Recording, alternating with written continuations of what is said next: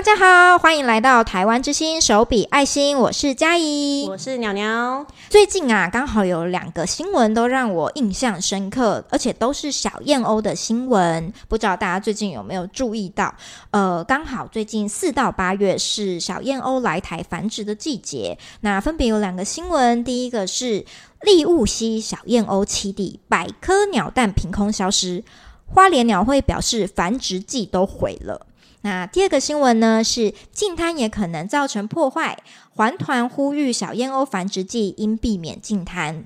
那这个部分呢，其实这两个我第一个很惊讶的是说，哇，居然有人要去偷鸟蛋，而且还偷了一百颗，不知道他偷去到底能够干嘛？跟想要做些什么呢？对，然后第二个是哦，原来净滩也有可能造成破坏的这个行为，我是蛮惊讶的。所以呃，刚好今年的时候呢。邀请我们的志工一起去参加净滩的活动，那不知道就是听众朋友们有没有去参加过净滩？这是我本人第一次净滩，觉得非常的有趣。然后，但同时因为太阳的关系也蛮蛮热的，所以幸好我们是二月去的，就是天气都还蛮凉爽。嗯，那我们这次呢是邀请海勇工作室来带我们做整个净滩的流程，也有跟我们分享说净滩要注意哪些事情。娘娘还记得有哪些东西要捡，哪些东西不要捡吗？跟大家分享一下，如果在海边啊看到一些漂流木、动物遗骸、海草等天然物的话，都不用捡拾。但如果有一些塑胶碎粒啊、塑胶袋啊，或者可能是塑胶瓶罐的话，那些都是人工的，记得把它捡起来。如果里面有液体的话，这个时候也要把它倒出来哟。不过我们的伙伴好像发生一件很有趣的事情。其实那个海洋工作室的讲师陈仁平老师特别提醒我们说：“哦，保特瓶要就是把里面的汤汤水水倒出来，然后罐子要踩扁嘛。”但还有特别提醒我们说：“不要去闻那个汤汤水水的味道，非常的可怕。”但你知道，越说不要闻。大家就越想闻闻看，所以真的有伙伴闻闻看，他说非常可怕，不是人类该闻的味道。那呃，另外呢，就是呃，我自己觉得有趣的是，有很多那种可能沙滩上只露出一点点渔网的塑胶，你那时候可能一开始还想说，哦，这边有一个塑胶的碎片。哦，然后就想说我要把它拔起来，就一拔就发现我拔不动哎，然后就你就开始挖旁边的土，越挖发现那一张碎片可能越变越大，就原来它是一个就是埋在沙滩里面的渔网这样子啊。讲到这个，我想起来了，那个时候我们的伙伴们好像有挖到一个超大的渔网，其实大到我们好像。五六个人在搬都搬不动的那一种，哦，对对对，就是称起来也好几公斤，就是大概将近可能五六十公斤以上的。对对对，真的那时候觉得好惊讶，原来他们有可能。百分之九十九都埋在沙滩里面，冰山一角。对对对，真的是冰山一角。那另外还有一个让我非常印象深刻的就是，老师有给我们看照片嘛，就是呃，老师平常有收集这些有点猎奇的垃圾，嗯，对，没错的照片。然后其中一张照片是一个虾味鲜的包装袋，然后看得出来虾味鲜的包装袋正面就是历年来好像没有什么改变。就是它的那个形象都是一样的，但翻到背面呢，就可以看到这包虾味鲜是什么时候制造出来的，就它的年纪跟我一样大。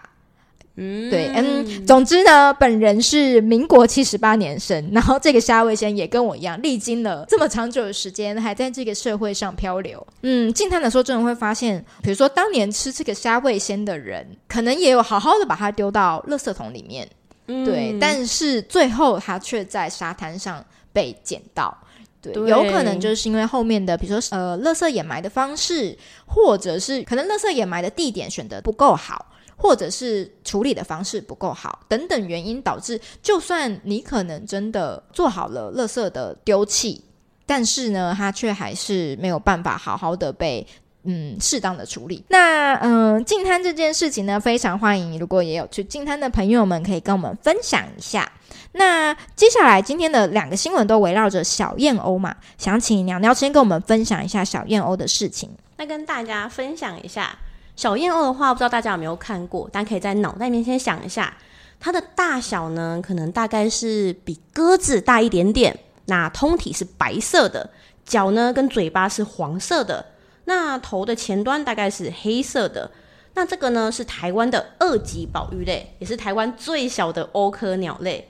那小燕鸥会在四月到八月的时候来到台湾繁殖。那通常会在宜兰的溪口啊，或者是桃园呐、啊，以及彰化跟嘉义布袋等地，他们最喜欢那种沙石地呀、那种海滩的地方做繁殖。所以刚才嘉义有提到嘛，近滩为什么会对小燕鸥造成影响呢？就是因为你经过沙滩的时候，有可能会干扰到他们正在育雏，然后偏偏他们的蛋又有很好的保护色，就像是沙滩的石头一样，是真的会不小心踩到踩破的。那目前呢，在桃园地区，像桃园的鸟会，他们就有在守护小燕鸥，例如像是架设围网啊，跟告示牌。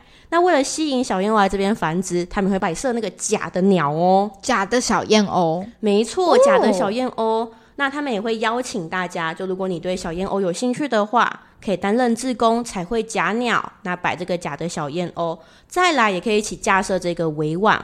那也可以在附近跟大家讲说，这里是小燕鸥的繁殖季，大家都先不要走进去，影响到小燕鸥的繁殖。那也会跟大家介绍，还有巡守小燕鸥的生态哟。哦，了解。因为像这边确实他们有围网或是告示牌，真的大家就会比较了解说，哦，原来这边现在是小燕鸥的繁殖基地，不要走进去。嗯。因为我看到他们也有在做那个调查，像那个呃百科鸟蛋消失的这个新闻啊，就有讲到，其实他们原本已经记录到九十五个鸟巢了，那却在。同一天，就是所有的蛋都凭空的消失，是连碎片都没有的那种状况，所以感觉真的是被人为捡走的。那这样子的，如果真的有抓到这个人的话，他在依这个野生动物保育法来说，最重可以处五年徒刑，那最高可以并科一百五十万元的罚金。刚才又听到嘉怡的分享，知道说立雾溪发生了这件遗憾的事情。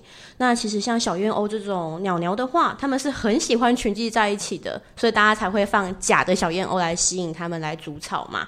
那现在的话，海宝鼠也很重视小燕鸥，所以有一个四不一要的原则，想要跟大家分享。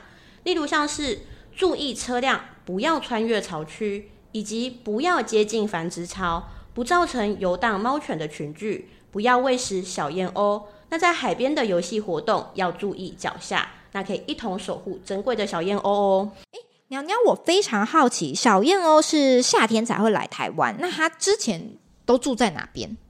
根据查到的资料，他们之前都是住在澳洲那边哦，所以他们是北上。没错，他们就是北上，然后来到台湾这边。那它比较算是夏候鸟，有部分可能会是留鸟，就是留在台湾这边。但这样的状况蛮少的。那通常的话，大家都会在溪口，像宜兰那边呐、有很多摄影的爱好者哦，哦都会窝在那边拍摄小燕鸥的画面。那要提醒大家，如果你很喜欢鸟类的话，要记得在这个时间点是鸟类的育雏季节，不管是小燕鸥还是其他的鸟类，都不要轻易的靠近它们筑巢的地方、育雏的地方。那如果真的发现了可能受伤啊，或是可能状况怪怪的雏鸟的话，那这个时候你可能可以拨打一九五九这个专线来求助。哦嗯嗯。再来，你也可以在网络上搜寻一下鸟类的救伤平台跟专业的。救伤团队询问说：“那先要怎么人为介入处理？要后送到哪一个单位哦？”是是是，诶，说到雏鸟这件事情，感觉真的呃，偶尔大家会遇到，然后遇到的时候都非常的惊慌。然后之前我们办公室伙伴也是偶然的在我们办公室外面捡到一只，就是后来听说是白头翁的雏鸟这样子。然后那时候就是呃，大家。看它好掉在一个看起来不太正常的就是柏油路上，才把它捡进来嘛。嗯，然后那时候就是一些伙伴就会紧张的说，要不要喝水，要不要喂它吃东西。但幸好我们这边有鸟鸟，它马上就跟我们大家说，大家不要紧张，就是先不要给水，也不要给食物。这个原因是因为什么呢？就像是我们看到受伤的人，我们应该不会第一时间说要不要吃这碗卤肉饭一样，我们应该是先关心他的伤势如何。那要怎么关心那个人的伤势呢？当然是尽快的就医嘛。所以动物也是一样，如果他今天可能受伤了，在马路上了，第一时间就先把它准备一个纸箱呐，然后可能戳洞啊，把鸟安置在里面，然后快点找寻一下有没有可以看鸟的诊所或是鸟的救伤单位。那也提醒一下哦，现在是鸟类的繁殖季，有很多学飞的鸟鸟踉跄的在大自然当中飞舞。如果你真的看到它在学飞，飞得很踉跄的话，如果它不是在太危险的地方，例如马路上，这个时候你就是远远的看顾它就好了。因为很多时候，鸟的爸爸妈妈就在旁边照顾着它，哦、教它学飞哦。嗯、对，我们上一次遇到的那个白头翁，因为看它好像也还算有活力。后来我们又把它放回去，呃，附近比较高的树枝上，然后好像也有它的爸爸妈妈来带它回去，对不对？嗯，没有错。他们小鸟的话，在离巢之后，还是会跟着爸爸妈妈，就是学习怎么谋生的技巧嘛。嗯，那那段期间，他们不大会飞，但他们已经离巢了，所以很多时候就会看到，可能小鸟在跟爸爸妈妈讨食，然后小鸟看起来就是会在一些奇怪的地板上停留，然后可能休息一下就又飞起来了。所以，如果你真的看到小鸟在地板上，附近没有危险的话，那这时候就远远的守护它就好了。那如果附近真的有危险，在大马路上的话，那你可能可以先把它装起来，装到箱子里面，再带到公园的绿地。嗯、那这个时候，鸟爸爸、鸟妈妈都会再回来找它哦。哦，原来如此。就所有的鸟鸟啊，它们基本上，因为很多人可能都会想说啊，我今天遇到鸟，它受伤了，想要帮助它。那现在又是鸟的繁殖季嘛，很多人可能都有一个迷失，是觉得我今天用手碰了鸟。这只鸟可能就不被它的爸爸妈妈要了。哦，对对，因为那个狗狗、猫咪常常会有这个状况。嗯，没有错。但跟大家讲，不管是小燕鸥还是其他的鸟。基本上都是可以直接碰的，但因为鸟类身上其实还是会有寄生虫啊，或者是一些病菌什么的，所以鼓励大家，如果你想要帮助外面落难的鸟鸟的话，也记得准备一个可能像塑胶袋或是手套。那到时候如果真的成功救助到这只鸟鸟了，也不要忘记就是清洁消毒自己的双手哦。嗯，了解。我们喜欢鸟鸟，还是要保护自己。嗯，没有错。好的，那诶、欸，我有点好奇，就是呃，鸟鸟刚刚说小燕鸥是从澳洲飞来台湾的，嗯，因为他们澳洲是在南半球，所以是算是来台度冬这样子。嗯，没有错。哦，那他们到底来台湾是这几年有鸟会记录是变多还是变少吗？我们最高记录有记录到多少只小燕鸥来台湾吗？不过各地的记录都是分散的，所以目前还没有个统整起来的小燕鸥的族群哦。嗯，这是比较可惜的一点。不然我也蛮期待，就是有一个完整的数据，可以让我们知道说到底有多少的小燕鸥会来台湾筑巢。因为跟大家分享一下，嗯、我前阵子去看的那个黑面琵鹭的纪录片吧。嗯，纪录片它叫做《守护黑面琵鹭》。嗯嗯嗯。那这部纪录片就有提到黑面琵鹭来台湾栖息，来台湾就是。呃，台南那边盐田一带啊，可能休息啊。那这时候他们记录到的数量，我印象中好像是说六千多只，而且是呈逐年上升的趋势。因为大家越来越在意，就是黑面琵鹭嘛，它是保育类嘛。那其实各个国家都有在做七地营造哦，不只有台湾哦。Oh, 所以黑面琵鹭也会去其他国家，是不是？嗯，那时候介绍到的有韩国，所以那边就是有做一些人工岛。因为其实那个地方没有黑面琵鹭可以生存的空间呐、啊，或是适合繁衍的巢位，哦、所以他们就是有。那怎么一开始黑面琵鹭会想要过去韩国呢？比较偏向是他们之前就会在韩国，但因为开发的原因，哦、原本的栖地可能不见了，嗯，所以现在只能做栖地营造。然后再来还有香港，他们有在监测。黑面琵鹭的族群，然后那时候黑面琵鹭是有统计的数字的，就是说绝大部分的黑面琵鹭都在台湾歇脚，然后有六千多只这么多的数量。嗯、了解哇，希望我们台湾能够让黑面琵鹭觉得就是 是个好地方。对，希望所有鸟鸟都喜欢来台湾这边繁殖啊，或休息一下，再继续往返他们的迁徙之旅。嗯。那你最后跟大家分享一下，刚才有提到净滩这件事情。那大家如果对净滩有兴趣，除了可以查询海勇工作室之外，也可以在 FB 的社团上面搜寻“全国纠团认养净滩”这个社团。就如果你想要参与净滩，不知道哪里有办活动的话，他们都有同整各个县市的净滩活动资讯。那再来还有另外一个东西，大家可以查询一下，有一个单位叫做社团法人重新思考环境教育协会。有一个很有趣的海废图鉴，我相信佳怡应该也知道吧？其实他们协会有制作这个海废图鉴让大家参考，知道说会对海洋造成哪些影响，跟这些回收物到底要怎么做处理。最好的方式当然是从源头就做减量嘛。但有些时候我们可能真的已经购买这些东西了，但后续的回收机制却非常的困难，像安全帽、雨伞。到底要怎么回收呢？那我印象中佳怡有看过这个海废图鉴吧？对，大家分享看看呢。嗯嗯嗯，大家比较熟知的名字，这个团体的名字应该是 Rethink 这一个，对不对？就是我们如果打 Rethink，它应该会跳出这个海废图鉴。然后我觉得他们做的非常有互动性，非常的有趣，所以大家真的像牛牛刚刚讲的安全帽怎么丢，哦，我觉得这个很值得，就是。我平常应该也是一时之间回答不出来，对。然后还有一些复合材料怎么丢，我觉得这个也是大家平常呃很难去自己就有这个知识的。对，我顶多可能就是我买了一个手摇饮，那我真的手边没有环保杯，所以我只好拿纸杯。这个时候我知道哦，吸管跟塑胶封膜可能要怎么做处理，但。安全帽这种复合式材料就非常的困难。嗯、当然啦，现在会鼓励大家啦，包含我自己，也是在接触了很多环保议题之后，知道说其实带个保鲜袋、保鲜盒跟环保杯真的没有那么困难。鼓励大家就带个便当袋在身上，就可以做到很多环保的行动喽。嗯，没错。其实我就是因为这个今天要录这一集，所以我还是有稍微的查了一下，就是海废相关的资讯。那通常这几个资讯最后一定会跟你说，哇，那我们应该怎么做？大家最推的一点就是寻找替代品，然后少用一点一次性的塑胶类制品，这样子。然后，呃，我自己会个人觉得说，其实像娘娘说的，我们带环保餐具或者是吸管，其实并没有很难。但是同时，我也要想要分享的就是，你买了这些环保餐具，真的一定要用。